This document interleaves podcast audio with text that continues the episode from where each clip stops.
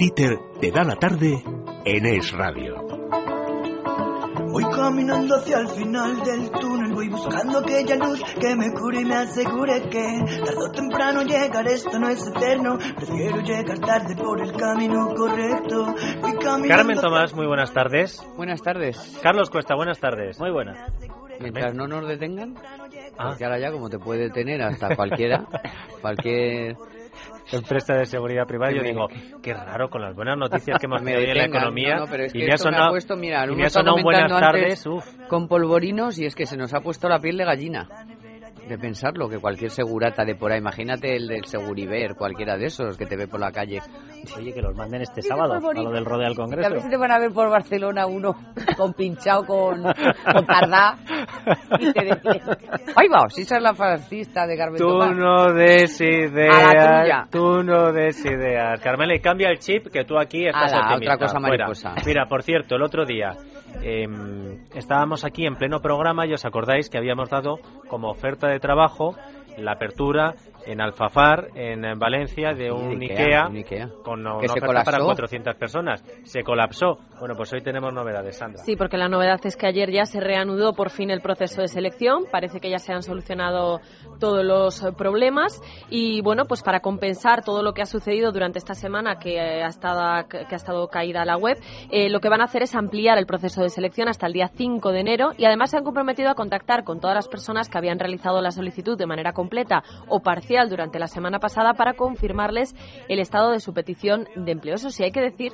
que durante los dos días que estuvo abierto el proceso de selección antes de que se colapsara la web, IKEA recibió 20.000 solicitudes. 20.000 solicitudes, ¿eh? ¿Y esto qué significa? Pues Pues hay que, paro. que hay mucho paro y, Y muchas que- ganas de y trabajar. Sí, Sí, claro. y demasiada gente para un mismo puesto. Así que si nos basamos únicamente en esta cifra, como cuenta hoy Libre Mercado, es más difícil trabajar en IKEA de Alfafar que en Harvard, porque solo el 2% de los interesados, y eso que solo contamos lo de los dos primeros días, conseguirá trabajo, mientras que en la Universidad Americana son aceptados casi el 6% de los aspirantes. Pues los que consigan ese puesto de trabajo que lo disfruten y lo retengan todo el tiempo que puedan. Bueno, por cierto, eh, para escuchar eh, bien este tipo de noticias y las ofertas de empleo que llegan, está bien irse a GAES. Pues sí, nuestros oyentes saben lo importante que es el oído porque tan solo necesitan escuchar tres o cuatro palabras para reconocer que quien les habla es Dieter Brandau, es Carlos Cuestas, Carmen Tomás. Gracias al oído reconocemos a las personas, nos comunicamos y tenemos calidad de vida. Por eso les animamos a revisar cada año su audición en GAES. Es un servicio gratuito y le atenderán profesionales especializados. Yo ya he reservado mi visita llamando al 902 026 024 902 026 024. Que hay mucha gente con ganas de trabajar, lo sabemos en este programa y concretamente en esta sección, porque todas las semanas escuchamos las demandas de empleo que dejan nuestros oyentes en el 91 504 50 98. Mi nombre es Antonio y me ofrecería mm, como comercial eh, para trabajar en diferentes departamentos de marketing que puede ser tanto en prensa, radio, revistas o canales de televisión. Tengo experiencia en captar publicidad. Me llamo Victoria Grande y soy patronista escaladora industrial de prendas de vestir de mujer. Soy experta en alta costura y prendas de manga. Tengo más de 30 años de experiencia y trabajo tanto el patronaje como los prototipos de la prenda y la confección a medida. He cerrado mi tienda por la crisis y estoy buscando desesperadamente trabajo. Me llamo Óscar y soy de Madrid. Soy licenciado químico y busco trabajo en el sector químico o en el farmacéutico, donde tengo experiencia en, la síntesis y producción de principios activos farmacéuticos. Además, tengo formación específica en el tratamiento de las aguas, calibración de laboratorios químicos y en control de calidad. Escucho todo tipo de ofertas que procedan de estos sectores. Pues un comercial, una patronista que tenía su propia empresa de patrones de costura, que ha tenido que cerrar, un químico. Si ustedes tienen un trabajo para ellos, al final del túnel, arroba eslatarde.com. Nosotros trabajo no tenemos para ello, pero sí ofertas de empleo. Sandra, por ejemplo, Leroy Merlin busca 120 personas para nueva tienda en Badajoz. Sí, la compañía ha comenzado ya el proceso de selección de personal de esta tienda que abrirá sus puertas en verano de 2014. Será a finales de febrero aproximadamente cuando comenzará el proceso de selección del grueso de la plantilla, pero ya se están empezando a publicar las primeras vacantes. Si estáis interesados en enviar vuestra solicitud, podéis hacerlo a través de su web www.leroymerlin.es en las ofertas de trabajo que ya se están publicando en el apartado de empleo. En el aeropuerto de Barcelona necesitan 40 personas. La empresa Swissport Handling, encargada de la asistencia de aviones en tierra, requiere a 40 agentes de facturación y embarque. Los requisitos, pues educación secundaria, aunque también valoran estudios superiores relacionados con turismo, nivel de inglés alto, se valorará también una segunda lengua, carne B y coche propio. Y por último, experiencia en atención al público. Si están interesados, pueden enviar su currículum a aida.valle swissport.com. Swissport escrito s w i s port.com. Luego todas las eh, direcciones en nuestra cuenta de Twitter. En Suecia se necesitan mecánicos y operarios de grúa, eso sí, que sepan inglés. Se requiere experiencia mínima de dos años y hablar inglés y se ofrece un contrato temporal de 40 horas semanales y 27.000 euros brutos al año. Los interesados en este trabajo pueden enviar su currículum al correo.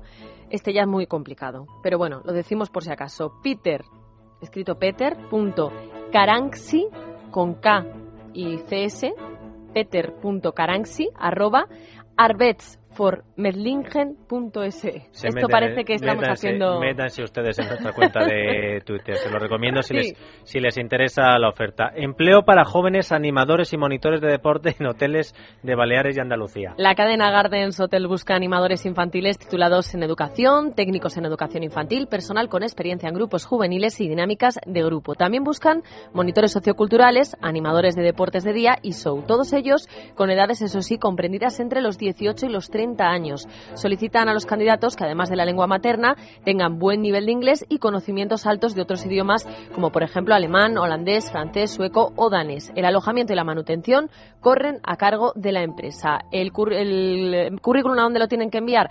Pues a la siguiente dirección, al siguiente correo electrónico, juan.álvarez, este ya es más facilito, arroba gardenhotels.com. ¿Trabajar con George Clooney te apetecería, Carmen? Bastante. Pues atenta a la siguiente. a la siguiente. No ha dudado, ¿eh? No ha dudado. cobrando, incluso cobrando. 300 figurantes se buscan para la nueva película de George Clooney. Que se llama Tomorrowland. No se preocupen porque eso sí, no tienen que ir a Hollywood. A ti a lo mejor te lo he chafado porque te apetecía irte a Hollywood. Tener 30. ¿Eh? Ni tener menos de 30. No, no, no, perdona. ¿De edad no pone, no? No, no, no, no. Espera, ahora te cuento. porque hay, para todas las edades. Ah. Bueno, lo primero que hay que decir es que la producción se va a rodar en enero en la Ciudad de las Artes y las Ciencias de, de Valencia. La empresa Babibeca Films es la encargada de llevar a cabo la selección. No buscan un perfil con características especiales, sino gente normal, de todas las edades, Carmen, según se puede leer en su página web. Eso sí, tengan en cuenta que van a tener que vestir con trajes futuristas y que además ya están hechos, con lo cual es importante que también lleven las medidas para que sepan si encajan o no en los trajes que ya están hechos. El casting para niños y niñas entre 4 y 17 años será el 11 de diciembre en la esplanada, eh, en la esplanada del Museo de las Ciencias de Valencia. El de mujeres este es el que te este interesa, a mí. de 18 a 60 años el día 12 también en Valencia y el de hombres el día 13. Los interesados pueden rellenar el formulario para acceder a las pruebas en www.babibeca.com barra casting guion Tomorrowland, que es como se llama la película. No, no se preocupen, que la dirección en Facebook y en Twitter. Bueno, sin duda la morosidad es uno de los grandes males de nuestra economía y hay quien se ha propuesto no solo acabar con ella, o por lo menos reducirla de una manera muy peculiar, ¿no, Sandra? Pues sí, porque cuántas veces hemos escuchado eso de que no, es que yo no pago, pero porque a mí no me pagan. Bueno, pues esto ya tiene solución. Se llama Deudae y es una plataforma de Internet que te permite compensar lo que debes con lo que te deben. Es decir, que si yo le debo 10.000 euros a Carmen, ojalá los tuviera, pero yo le debo 10.000 euros a Carmen. Carmen se los debe a Carlos, pues yo directamente le pago a Carlos y Carmen se queda limpia. yo acepto, ¿eh? Tú aceptas, ¿no? bueno, son como una especie de círculos de compensación dirigidos a pymes y autónomos sobre todo todos, porque ¿qué permiten? Pues que si, por ejemplo, Carmen fuera eh, una autónoma y tuviera que pedir un crédito, pues de alguna manera, al aliviar un poco la deuda que tiene, pues a lo mejor tiene un poquito más de posibilidades a la hora de pedir este crédito. Me, me pegaría rayo, pero, pero iría a pedir el préstamo.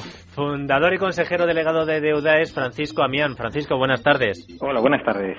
Que, explícanos un poquito más en detalle cómo funciona, si crees que no lo hemos explicado bien. No, Sandra lo ha explicado muy bien. Eh, efectivamente, deuda es una herramienta de compensación de deudas, que lo que permite es que eh, las empresas, eh, en especial pymes y autónomos, reduzcan su deuda, eh, incrementen así su liquidez, mejorando su balance y que esto les permita volver al círculo de, del crédito o de la financiación. Lo que nos dimos cuenta nosotros es que eh, todas las empresas, en especial, como decía, pymes y autónomos, tenemos problemas para cobrar eh, lo que nos deben nuestros clientes y eso, junto con las dificultades que hay para conseguir financiación hace que nosotros mismos tengamos dificultades para pagar a nuestros proveedores. Y eso forma lo que llamamos cadenas cadenas de deuda no entonces lo que nos planteamos es usar la compensación que es una herramienta que se usa en banca y en grandes empresas desde hace tiempo eh, y que hasta ahora no estaba accesible para las pequeñas empresas y los autónomos pero que lo permite es encontrar dentro de esas cadenas de deuda círculos de compensación, es decir, se cierran las cadenas para poder compensar y reducir todas las deudas eh, de, las empresas que, que, están dentro de esos círculos. Eso de la compensación es que el dinero nunca está, ¿no? O sea, no, no, ¿no? Siempre va y viene, es como el chiste ese de los 500 euros, ¿no? Que lo tiene uno, se lo pasa al otro. Efectivamente, el, el gran problema de la, de, de, la economía ahora mismo es el, la falta de liquidez. Todos escuchamos lo de la falta de liquidez. La gran ventaja de la compensación es que no hace falta liquidez porque no hay movimiento de dinero. Se entiende muy fácil en, en la compensación tal y como eh, la usa Hacienda, por ejemplo. Hacienda hace compensación, pero siempre bilateral, entre dos partes, entre Hacienda y un deudor. Cuando tú le debes a Hacienda y Hacienda te debe a ti, pues solo hay movimiento de dinero por la diferencia de esas dos cantidades. Deuda lo que permite es que en vez de ser bilateral entre dos partes, sean muchas partes implicadas encontrando esos círculos de compensación que puedan resolver problemas de deuda entre cliente y proveedor sin necesidad de liquidez. Francisco, vamos, yo lo primero felicitarte, porque me parece una idea buenísima, ¿eh? por, por la cantidad de, de, flujos de deuda que están perdidos por, por el mercado y que al no conseguirlos cuadrar, lo único que vas haciendo es multiplicar la, la carga que tiene cada empresa. Pero, pero a mí me, me, surge una duda, claro, esto para que vosotros encontréis eh, la posibilidad de casar una deuda con otra, la de otra con una tercera empresa, claro, sobreentiendo que tenéis que mover un montón de clientes, ¿o no? Necesita, la base de datos necesita obviamente de, de, deudas, depende de la calidad de la base de datos, es decir, de lo relacionadas que estén entre sí las empresas, uh -huh. eh, será más fácil o se compensará antes claro. eh, que si, por, por ejemplo, por poner un ejemplo, si, si yo consiguiese que entrasen un autónomo de cada pueblo de España, pues a lo mejor tendría 10.000 autónomos en mi, en mi base de datos, pero jamás compensaría, ¿no? Claro. Si, si yo consigo que 100 autónomos del mismo pueblo se den de alta, seguramente consiguiese compensar muy rápido. Nosotros trabajamos para que la calidad de la base de datos nuestra eh, sea muy buena y se pueda compensar antes. Y además tenemos mecanismos que nos permiten apoyar las, la, los círculos o cerrar los círculos. ¿Y cómo se, da, cómo se puede eh, meter o cómo hacéis vosotros el volcado de datos en vuestra base de datos? Tiene que ser la gente la que os diga, oye, yo tengo esta deuda con esta empresa. Mi es, NIF es este, el, el suyo es, es este es la misma gente la que los mismos empresarios autónomos los que los que entran se dan de alta en www.deudae.com y eh, registran las deudas que tienen, lo que deben y lo que les deben. Además, para que una deuda sea compensable, no vale con que eh, una parte de la deuda en, introduzca la deuda. Tiene que la otra parte de claro. la deuda, la contraparte, tiene que acceder al sistema, también darse de alta si no lo está claro. y confirmar esa deuda, porque trabajamos con el principio de doble confirmación. Una deuda no es compensable hasta que no está confirmada por ambas partes. Oye, pero eso supone un grado de confianza en vosotros como intermediarios de toda esa información, que cómo habéis logrado os, mm, Eh, en ese sentido venderos y conseguir esa confianza, porque claro, manejáis datos de, de información sensible. Así es, así es. Eh, eh, un- o uno de los problemas más grandes que encontramos al empezar este proyecto es la confianza que debíamos generar en los usuarios para que ellos nos confiaran esos datos que son sensibles. Y lo que hemos hecho es trabajar para que haya un grado de confidencialidad máximo en los datos. Cuando ellos, cuando las empresas meten los datos en el sistema, ellos saben que nadie tiene acceso a esos datos de deuda salvo ellos mismos y la contraparte de la deuda, es decir, su deudor o acreedor, porque tienen que confirmar los datos de la deuda y solo tienen acceso a los datos de esa deuda. Y lo que hemos hecho es asegurar al máximo eh, esa información no solo por la parte legal de protección de datos, eh, que obviamente cumplimos con creces, sino que además eh, en la parte técnica haciendo un sistema totalmente seguro y, auditado en su seguridad. hemos trabajado además con KPMG para que la seguridad legal del mecanismo y de la protección de datos sea suficiente y notable. Francisco, en este sentido hay que aclarar que bueno que la gente no se piense que sois unos aficionados, que sois todo, sois muchos socios y socios que además venís de diferentes ámbitos, de nuevas tecnologías, pero también de la banca y de departamentos financieros de grandes empresas. Pero yo además te quería hacer otra pregunta y es, a lo mejor la gente se pregunta, bueno, esto a mí qué me cuesta, es decir, yo soy una pyme, un autónomo, mm, yo tengo que pagar por inscribirme en la web, luego os quedáis con alguna comisión, ¿de dónde sacáis vosotros el beneficio, por así decir? Pues acceder a la página web y darse de alta en la aplicación para ver si es posible la compensación, si hay clientes o proveedores que tienen deuda mía metida en el sistema, es absolutamente gratuito. Solo se produce un cargo en el momento en que se produzca una compensación. Ese cargo es un 3% de gastos de gestión que son para dedicar a la gestión de la base de datos y a elevar a público cada certificado de compensación que se produce. ¿Y cuántas operaciones habéis cerrado, por ejemplo, este año? Pues acabamos de lanzar la aplicación. Ah, es, pues ¿cuántas desde nuevo el principio? como que salimos hace exactamente eh, 12 días. Entonces, ah. Eh, estamos empezando y estamos sorprendidos de, la acogida que está teniendo el sistema eh, y, estamos esperando eh, con, ilusión a que se produzca esa primera, la primera boda. compensación. Pues nada, Francisco, espero que os vaya de maravilla, porque eh, lo que me deja un poco a cuadros de todas estas historias, que me parece genial por vuestra parte que lo lancéis, pero oye, con tanta cabeza sesuda que hay por tanto organismo público, que no se le haya ocurrido a alguien desde una entidad que, oye, se presupone que está para esto porque le, presupones ya la credibilidad, ¿no? Que hubiesen lanzado un sistema de, de, casados, precisamente, de deudas, para intentar reducir la morosidad.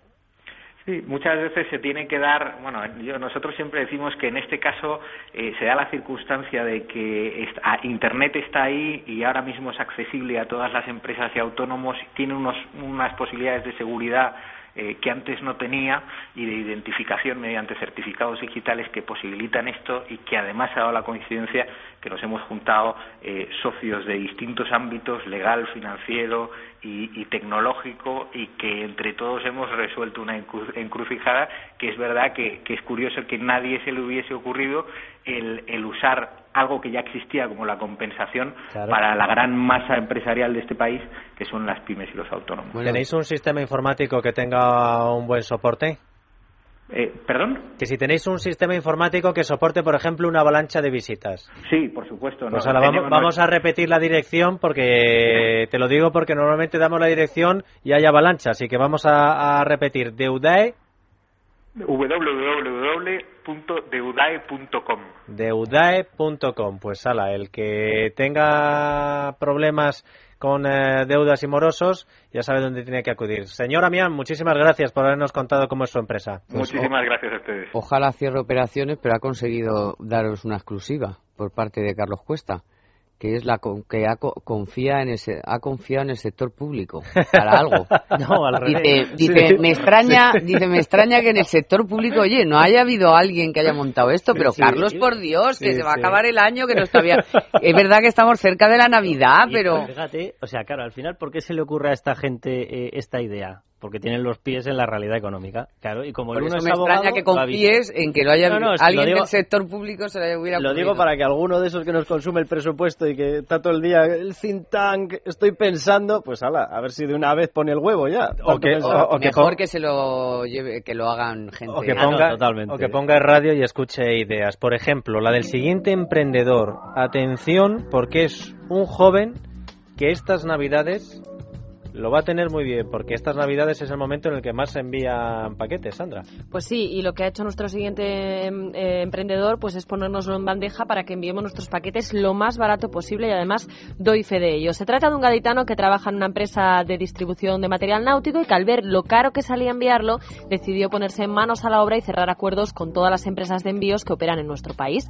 La cosa salió bien y decidió montar envíalobarato.com, una página web que funciona como un buscador de empresas, pero con descuentos muy importantes respecto al precio que nosotros conseguiríamos si fuésemos por nuestra cuenta, por ejemplo, a MRV, a SEUR o a cualquier empresa de este tipo. Francis García es el fundador y director comercial de envíalobarato.com. Francis, buenas tardes. Hola, buenas tardes. ¿Cómo funciona tu empresa? Cuéntanos sin tampoco desvelar el truco a la competencia, pero más o menos para que lo entendamos. Bueno, pues nuestra empresa es un comparador de compañías de transporte, donde cualquier usuario puede entrar en nuestra web y con unas simples eh, medidas y códigos postales pues puede elegir entre los distintos servicios que ofrecen las compañías de transporte. ¿Y cuánto se puede ahorrar, por ejemplo, Sandra, que diga, bueno, estoy para mandar un paquete eh, y antes de meterse en una compañía, digamos, y si me meto en envialobarato.com, ¿cuánto se puede ahorrar? Pues la media ronda sobre el 50 al 70% de descuento. También depende de la medida del paquete, del destino, si suele ser a lo mejor en la península o en Canarias o algún destino europeo. ¿Y Alemania, hijo, que los que tenemos allí a los niños para mandarle el, jamoncito y eso? Pues sale, sale muy barato. Alemania y Francia suelen ser los más baratos. Aunque parezca increíble, el más caro es Canarias. Oye, perdona, pero eh, ¿vosotros habéis dicho que no operáis en Canarias? Sí, sí operamos en Canarias. Lo que pasa es que Canarias, así entre comillas, es un sitio complicado de, de, intervenir, porque las compañías de transporte intentan darte un buen servicio, un buen precio. Lo que pasa es que al meter los costes de aduana, de entrada y salida de aranceles, pues se eleva muchísimo el importe. Oye, pero el descuento que estás diciendo es una barbaridad. 50-70% de descuento es una, es una locura. ¿Eso lo conseguís porque hacéis un poco de central de, compras, juntáis todos los pedidos y negociáis en bloque o cómo lo hacéis? Correcto, así es. Es que, claro, cada vez que una empresa de transporte, pues, o incluso un particular se acerca a una compañía de transporte y quiere enviar un paquete, pues la tarifa que le dan es la tarifa base. Eh, pero claro, si eres una empresa y tienes un volumen de envíos de 10, 15 envíos al día, pues entonces la compañía de transporte sí da unas buenas condiciones. Nosotros tenemos una media de envíos diarios de entre 30, 40 y 50 envíos diarios. Al cabo del mes se reparte entre las distintas empresas que tenemos, entonces las empresas les conviene darnos unas muy buenas tarifas para que, para que todos los usuarios, empresas y particulares se beneficien de, de estas condiciones. Pero no ponéis ningún tipo de requisito para el envío, es decir, yo quisiera mandar un envío mañana desde Madrid a Asturias, por ejemplo, ¿podría hacerlo con vosotros? Eh, mañana mismo ya no, porque normalmente la empresa que tenemos, nuestra web, eh, directamente corta la opción del día siguiente a las 4 de la tarde porque tenemos que tramitar la, cada recogida con las compañías de transporte y ahí, claro, un día que haya 50 envíos, pues tenemos que tramitar todo esto a, cada compañía de transporte, de, si es internacional o nacional, pues entonces necesitamos una pequeña franja horaria para movernos con ellos. Bueno, pero un día me parece un tiempo... No es para urgencias. No, no, no pero o sea, no es aquí te pillo, aquí te mato. No, pero a mí me da igual. Mira, en realidad no es para mañana, es para pasado mañana. Pues sí podría hacerlo. Sin problema. Incluso podría programar para el mes siguiente o incluso para, para dentro de dos meses. Una cosa, incluso si fuera urgente, por ejemplo, la típica cosa que tienen que mandarte el pasaporte porque se te lo han robado, yo que sé, que lo necesitas al día. Eh, aún así, siendo urgente, ¿conseguís precios más baratos o olvídate? Sí, sí, sí, se cogen. A lo mejor no hay una diferencia de un 70 a un 50%, pero el 30-35 seguro. Oye, es bastante, ¿eh? Oye, además estás hablando de recogida, o sea, sobreentiendo que no solamente competís en precio, sino que también es posible que se compita en condiciones, es decir, que me lo vengas a buscar al sitio, que me lo cojas en el momento en el que yo lo necesito. Supongo que eso, también va dentro del, del servicio. Claro, esta es una de las grandes ventajas que tienen este, estos portales. Entonces, eh, tú tramitas la recogida directamente en la web y al día siguiente o el día que hayas señalado, eh, en la franja horaria, porque normalmente le decimos al cliente que nos diga una franja horaria, si es de por la mañana de 10 a 2 o de por la tarde de 4 a 7. Y el mensajero que, haya elegido en la web, pues está en, en esa franja recogiendo el paquete. ¿Cuánto tiempo lleváis funcionando? Pues en enero hacemos un año. ¿Y qué tal os va, Francis? La verdad que bastante bien Sé que es un, sector un poco complicado de las mensajerías, pero, pero bueno, se, se está llevando bastante bien y está teniendo una muy buena aceptación. Pues Francis García, fundador y director comercial de envialobarato.com. Enhorabuena porque como la anterior me parece una idea magnífica, estupenda y que además es eh, rentable y funciona. Pues eh, lo tienes todo, Francis, para triunfar, ¿eh? Muchísimas gracias. No, gracias a ti. Envíalobarato.com. Oye, qué dos ideas más estupendas, ¿eh? Pero además son, son, ideas que es buena para ellos porque ellos buscan una vía de negocio, pero es que es buena para todo el resto porque te genera una competencia en el envío de paquetes de muchísimo cuidado. Es que tú vas ahí solo y tal y es que te cobran un pastón. Bueno, pues si por estas fechas aumentan los envíos, ¿qué decir de las cenas de Navidad? El próximo fin de semana no intenten reservar ustedes nada que está todo cogido. Lo, por lo general optamos por la comida tradicional pero también está cada vez más de moda, y aquí tenemos unos expertos en, eh, comida japonesa, ver, en comida japonesa, Carmen, no te embales. En el y ese- langostín no, ¿eh? esos son otros. No, eso la, la gamba blanca se la dejamos a otros. estamos, La de Huerva, la gamba de Huerva. estamos con comida japonesa, que es precisamente el negocio de nuestro siguiente emprendedor. Pues sí, se llama Juan Antonio Martín y lo cierto es que es un apasionado de este país. Juzguen ustedes mismos. Estudió japonés durante cuatro años, aprendió a hacer suse, incluso ganó un premio de la Agencia de Innovación y Desarrollo Económico de Valladolid con un proyecto de negocio sobre una tienda de esta comida tan popular. Sin embargo, lo pospuso porque requería una importante inversión y porque creía que no tendría éxito. Después de trabajar en un restaurante japonés, cambió de opinión y decidió hacer realidad su sueño, capitalizando el paro y abriendo la susitería. Es restaurante, tienda y escuela, es decir, tres en uno.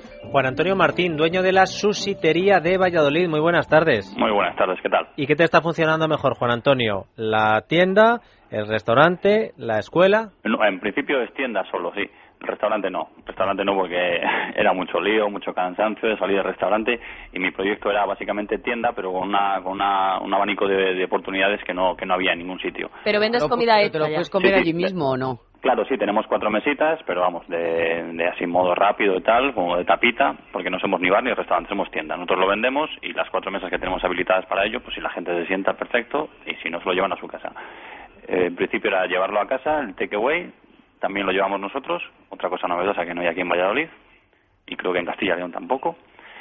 Y también tenemos lo de los cursos que decíais, que está, que está bastante interesante porque es Valladolid, es pequeño y no contábamos con que tanta gente estuviera interesada en este tema, pero la verdad es que llevamos dos años y domingo sí, domingo no, tenemos grupos de 10 personas, más los cursos que damos fuera porque a veces nos solicitan nuestros servicios pues un local, un local de moda o de fiesta y tal, y les apetece pues llenar el local y nos contratan, damos allí los cursos para sus clientes y es una forma de que todos, todos contentos. Aquí hemos hablado con muchos emprendedores, Juan Antonio, que Ujú. han decidido capitalizar el paro para poder montar su negocio. ¿Tú eh, tuviste problemas? eh, ¿Se te dio bien?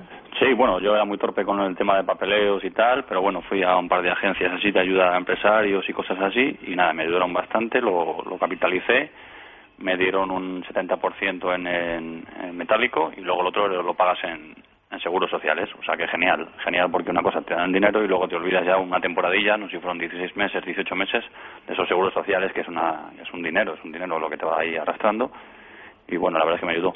Al final, a falta de un mes o así, apareció un socio, genial también, un- una persona una persona bastante válida y, buena gente. Y bueno, lo comentamos de hacerlo juntos y, y mejor, mejor porque somos dos personas, se complementan, los dos están, están igual de implicados y bien, la verdad es que genial.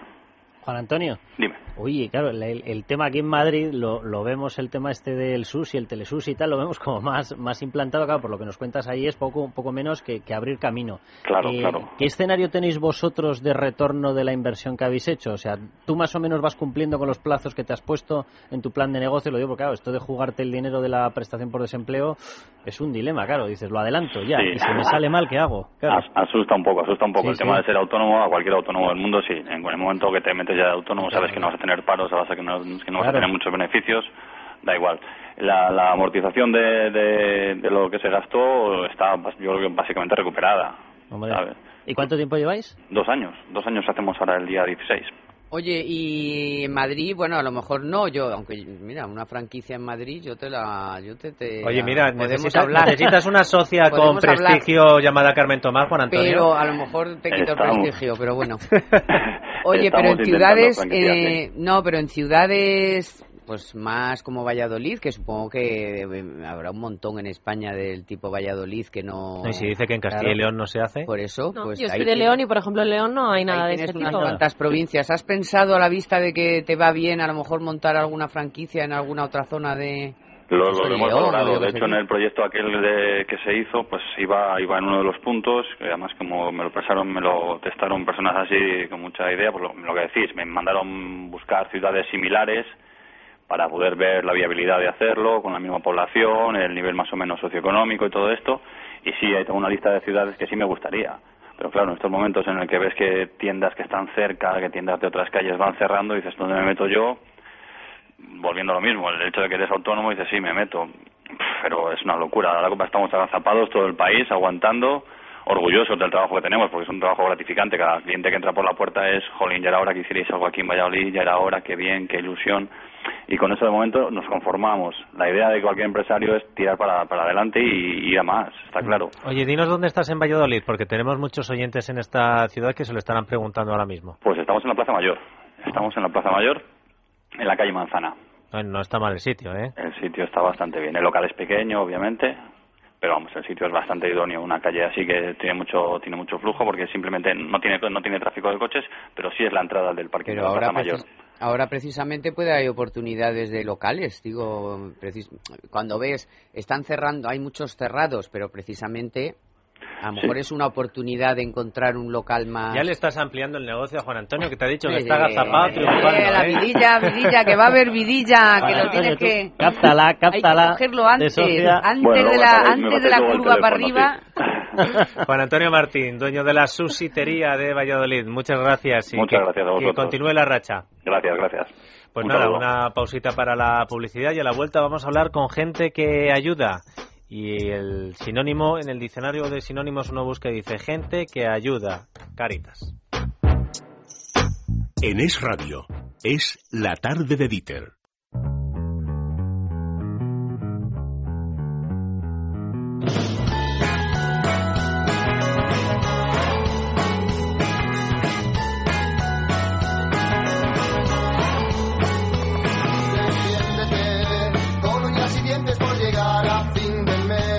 Tarde de Dieter. Es Radio.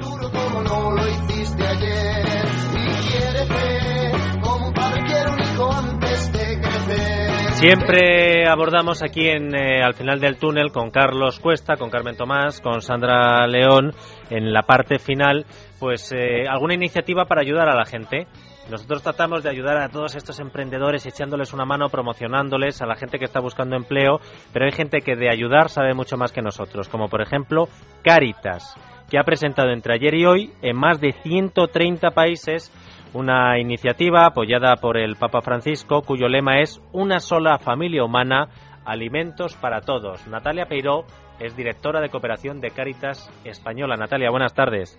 Hola, muy buenas tardes. ¿Cómo podemos ayudar, Natalia? Bueno, yo en primer lugar diría conociendo la campaña a través de la página web www.caritas.es y adentrándose un poco más en las causas que producen que 842 millones de personas eh, estén pasando hambre a una hora que el planeta produce alimentos suficientes para todos. Y después cambiando pues nuestros hábitos de vida, nuestras conductas de consumo, no despilfarrando ni, ni, ni mm, despre- desperdiciando alimentos. ¿Y cuánto tiempo va a durar esta campaña, Natalia? Pues vamos a estar trabajando en ella un año y medio. Finalizaremos en mayo del año 2015 en el que presentaremos a la Asamblea General de Naciones Unidas pues nuestras propuestas políticas, nuestra experiencia en este año y en todos los años anteriores que llevamos trabajando para ayudar a las personas más vulnerables a tener su seguridad alimentaria garantizada y con la exposición de Milán, que también será sobre la, la alimentación, la expo, la expo Mundial de 2015, donde clausuraremos con algún acto de esta campaña. Supongo que la- el apoyo del Papa Francisco a esta campaña es fundamental, ¿no? Fundamental. Para nosotros es un aliento muy grande. Todos los papas eh, realizan discursos ante la FAO todos los años y están comprometidos con acabar el hambre en el mundo. Pero las palabras de explícitas del Papa Francisco apoyando esta iniciativa, pues es para Caritas un gran aliento. Natalia Peiro, directora de Cooperación de Caritas Española, mucha suerte, buena suerte en esta campaña para ayudar a la gente que tiene menos. Muy bien, muchísimas gracias a ustedes. A punto de llegar a menos cuarto, nos vamos al consultorio económico, con supuesto, por supuesto, como siempre, con la ayuda de Profin, con José María Luna. Muy buenas tardes. Muy buenas tardes, muchas gracias. Bueno, pues abrimos el consultorio de forma oficial. Profin les ofrece este espacio. Siempre José María es el que da las recomendaciones como director de análisis financiero y de estrategia de Profin. Déjame que te haga yo hoy a ti una recomendación porque a Carlos no se la puedo hacer más porque no para de comprarse relojes en Colomeran Son. Sí, sí, lo sé. Esos que han salido hoy en el diario El Mundo, que está todo el mundo diciendo, anda, pero bueno, qué relojes más estupendos, pero nosotros lo sabíamos antes que el mundo.es y que les hemos estado promocionando aquí porque sabemos de la calidad de estos relojes mecánicos, 100% españoles y con un precio para lo que dan estupendo. colomeransons.com, colomeransons.com en la calle Alcalá 107. Si te parece, José María, con la venia empezamos ya con las preguntas de nuestros oyentes. Sandra. Pues mira, por ejemplo, Isabel de Madrid dice, me han dicho que los regalos que dan cuando aporto a un plan de pensiones tienen que tributar. ¿Esto es verdad? Absolutamente cierto, sin duda alguna. Tenemos que pasar por la caja de Hacienda, en este caso Y el señor es que no se, no se libran ni los regalos. ni los regalos. Y eso mucha gente no lo sabe. Y luego se lleva la sorpresa cuando le llega el televisor, el iPad u otro tipo de regalos y ven en su cuenta de efectivo, en su cuenta corriente, varios apuntes y varios apuntes negativos. El primero, el primero de ellos es la propia retención, la retención que tiene el, el regalo, que está en torno al 21%. Pero ya no solo eso, sino también el propio IVA. No olvidemos que cualquier tipo de activo tiene un IVA, ¿de acuerdo? Con lo cual, ese televisor, esas vajillas, ese iPad, pues tiene también que pagar IVA. Y es más, incluso hay veces que se lleva alguien la sorpresa de que hasta el transportista, el que nos lleva desde el, el regalo, desde la No, entidad no financiera, me lo puedo creer. pues sí, Dieter, Me sí, estoy te lo quedando. Te puede- Pues a tienes veces que declarar en la también declaración de la renta. Sí, en el caso del, de ese gasto, del gasto de transporte, que en algunos casos se cobra, sin duda alguna, pues eh, no tendría que af- aflorar en el, en el caso de la declaración de renta, pero a veces también se cobra, ¿no? Con lo cual yo siempre digo lo mismo, eh, elijan un buen plan de pensiones, elijan un buen producto de ahorro de inversión y con la rentabilidad que obtengan, luego se compran lo que ustedes quieran. No, Eso es luego- lo mejor. Y es que luego además con, con esto hay un problema. ¿eh? Eh, Imaginémonos un televisor, ¿vale? Que hay alguna entidad por ahí que ha dado el televisor. Vamos a ver, eh, Hacienda te lo va a evaluar a valor de mercado. Es que Luego- a lo mejor resulta que tú lo podrías haber obtenido más barato. Efectivamente. En una oferta, ¿eh? Luego o sea, te va a valor de mercado. Dices, ¿cuál es el valor de mercado? Ah, pues Santa Hacienda decide. Bueno, pues ahí te lo planta. Justo. Efectivamente, lo que bien dice Carlos es así, ¿no? Es el, el valor que asigna la entidad financiera puede que no coincida luego con la mejor con la mejor oferta que podríamos nosotros haber ¿Cómo optado. sabemos nosotros el valor que tiene eso para luego tri- tributarlo? Yo creo que ahora mismo, yo creo que cada- todo el mundo que nos está escuchando probablemente tiene muchas formas humanas de y, además con la tecnología de poder ver cuál es el valor del regalo que nos ha hecho la entidad. Pero Y me parece, no, me no parece solo con los planes de pensiones, con todo. Yo es que estoy la asustada. vajilla, la olla express, eh, la Absolutamente con cualquier, todo. con cualquier tipo de regalo. La única excepción siempre, ¿eh? sería la- el dinero. Cuando ¿Qué te han dado, Sandra? Que te veo con una cara... no, yo estoy, no, ahora ya, hace muchos años, pero vamos, que regalos hemos recibido todos Claro, alguna vez en un banco. Las es muy. Claro, luego hay una cosa muy importante, es la vinculación. Es decir, yo te regalo el televisor o te doy un dinero por traspasar unos derechos consolidados de un plan de pensiones a otro, otro producto, otro plan.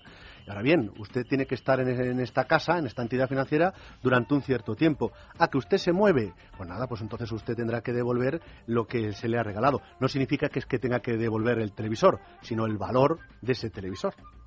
Me parece- me devolver el televisor. Me parece un consejo fundamental, mm, de verdad, José María, y que la gente, estas cosas que son las que realmente le afectan de la economía, luego nunca se cuentan, pero lo de no suscribir este tipo de productos por los ojos, es decir, no, No. comprar porque anda, he visto las ollas, qué sorpresa le voy a dar a mi mujer, la tele, la las tele. comisiones. La comisión es el iPad que le quería a mi hijo y No, mira qué regalo tan Lo maravilloso. que hay que mirar son las comisiones y no el iPad. Y luego además te lo que- consigues claro, en una oferta. Oye, que te arrean sustos porque, vamos a ver, tú te comprometes a poner 200 euros al mes, 100 euros al mes en un plan de pensiones y no te sobra la liquidez. Y de pronto, cuando te llega la dolorosa que tienes que pasar por Hacienda, te dicen, oye, es que me han regalado un iPad. Oye, pues si valía 1000 euros, es que te tocan más de 200 euros de, de retención. Y tú que no tenías liquidez dices, pues menuda la gracia que me hace ahora tener que sacar 200 euros. Aparte que con la, 210, con, ¿no? la, con la ventaja, con la, con la fiscalidad que tenemos en este país y que cada vez parece que se va complicando un poco más, ¿verdad? Pues encima te deduces lo que te deduces y luego cuando tienes que, cuando te jubilas y tienes la suerte de jubilarte, cuando tienes que pasar y rescatas el producto, sobre todo si se te ocurre la, la- el, el ingenio de hacerlo en forma de capital, tienes que tributar el 40%, es decir, pagas más de lo que te has deducido. Claro. Esa es la gracia. Qué negocio. A ver, otra pregunta más, Sandra. Rubén de Málaga dice, de cara a 2014 tengo unos 50.000 euros que puedo invertir. Mi perfil de riesgo es moderado. ¿Qué me recomiendan? Pues básicamente, eh, de cara al próximo ejercicio y con ese perfil de riesgo, yo le recomendaría un 40% de la cartera que fuera una roca, es decir, productos que sean muy estables, donde no se vaya a perder. Y donde no se vaya a perder, creemos que va a estar en la deuda española, creemos que la prima de riesgo todavía la vamos a ver algo más baja. ¿Por de lo que debajo la de los vemos 200? ahora. ¿Por debajo? Pues sí, yo creo que sí que la vamos a ver por 140. debajo. Mm, 140, 150 puede estar perfectamente a lo largo del, del próximo ejercicio, con lo cual aún queda ligero recorrido, no tanto como el que hemos tenido en este, en este año, pero todavía se puede ganar dinero, ¿de acuerdo? Al menos no perderlo. Luego yo le recomendaría que tuviera en torno a un 25-30% en un mixto de renta fija, y luego sí que no hay más remedio que tener renta variable. Digo no más remedio, más que nada por la gente que le asusta la bolsa. Pero de verdad, la renta variable de cara al próximo ejercicio yo creo que lo va a hacer bien. Y le recomendaría que tuviera renta variable española porque si le cuesta superar ahora los 10.000 puntos al IBEX 35, yo creo, y no me gusta apostar, pero creo que en el 2014 vamos a ver el IBEX 35 por encima de los 11.000 puntos, con lo cual tendría un fondo del IBEX 35, referenciado al- a la Bolsa Nacional, y un fondo de Bolsa Internacional donde tengamos Estados Unidos porque es quien crece, y algo de Japón.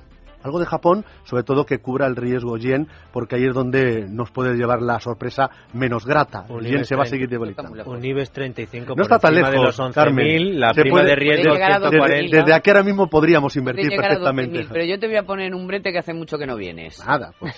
Sí. Eh, Aquí regañando días- encima para que veas. Estos días se está rumor, bueno, va, eh, todos los semestres hay cambios en el IBEX y entonces se está rumoreando la salida de posible salida de Endesa y posible entrada de Bankia. ¿Tú mm, le recomendarías al personal que se metiera en Bankia, que invirtiera ahora en Bankia, que ha llegado al euro, por cierto? Yo, de verdad, eh, más que Bankia, yo optaría por otro tipo de banco mediano, que podría ser perfectamente un Popular o un Bank Inter, o ya las- los grandes bancos como puede ser un Santander, un BBVA, frente a Bankia. Evidentemente, si ¿Ves entra... un buen recorrido?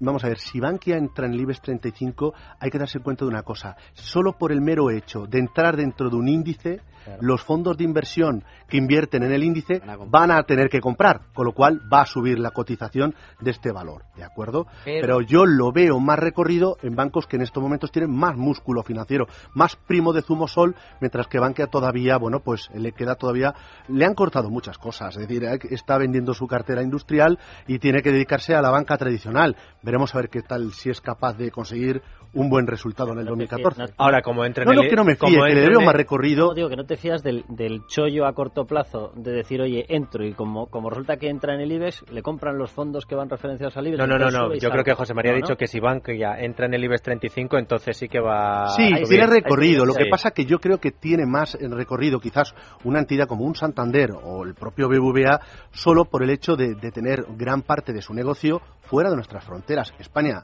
sí que es verdad que el año que viene puede tener mejores eh, las expectativas que maneja no solo el Fondo Monetario Internacional, que siempre hay que coger esto con, con, con, bueno pues eh, como hay que cogerlo, ¿no? Que son que son perspectivas, ¿no? Yo creo que no va a ser un mal ejercicio en el 2014 en cuanto a crecimiento económico, ¿de acuerdo?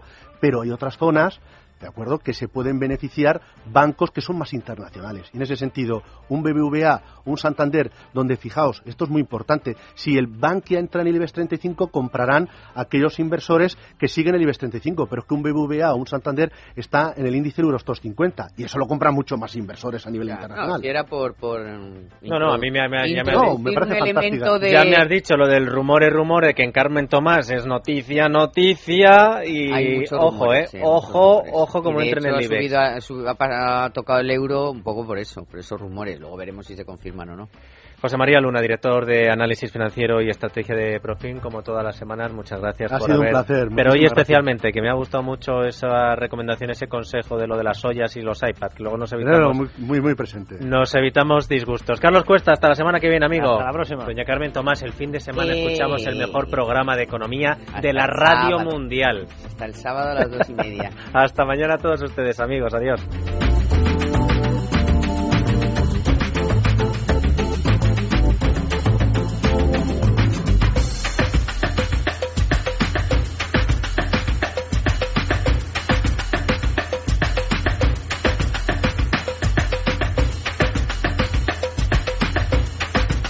Es Radio, es la tarde de Dieter, con Dieter Brandau.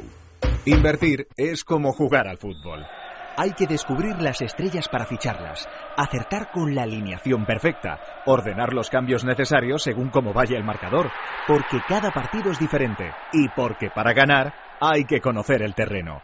En Profim encontrará ese entrenador profesional, estratega e independiente, que sabe cómo usted puede ganar su propio partido, el de su dinero bien invertido. Profim, el experto que siempre le acompaña para tomar decisiones de inversión acertadas. Profim, empresa de asesoramiento financiero independiente inscrita en la CNMV.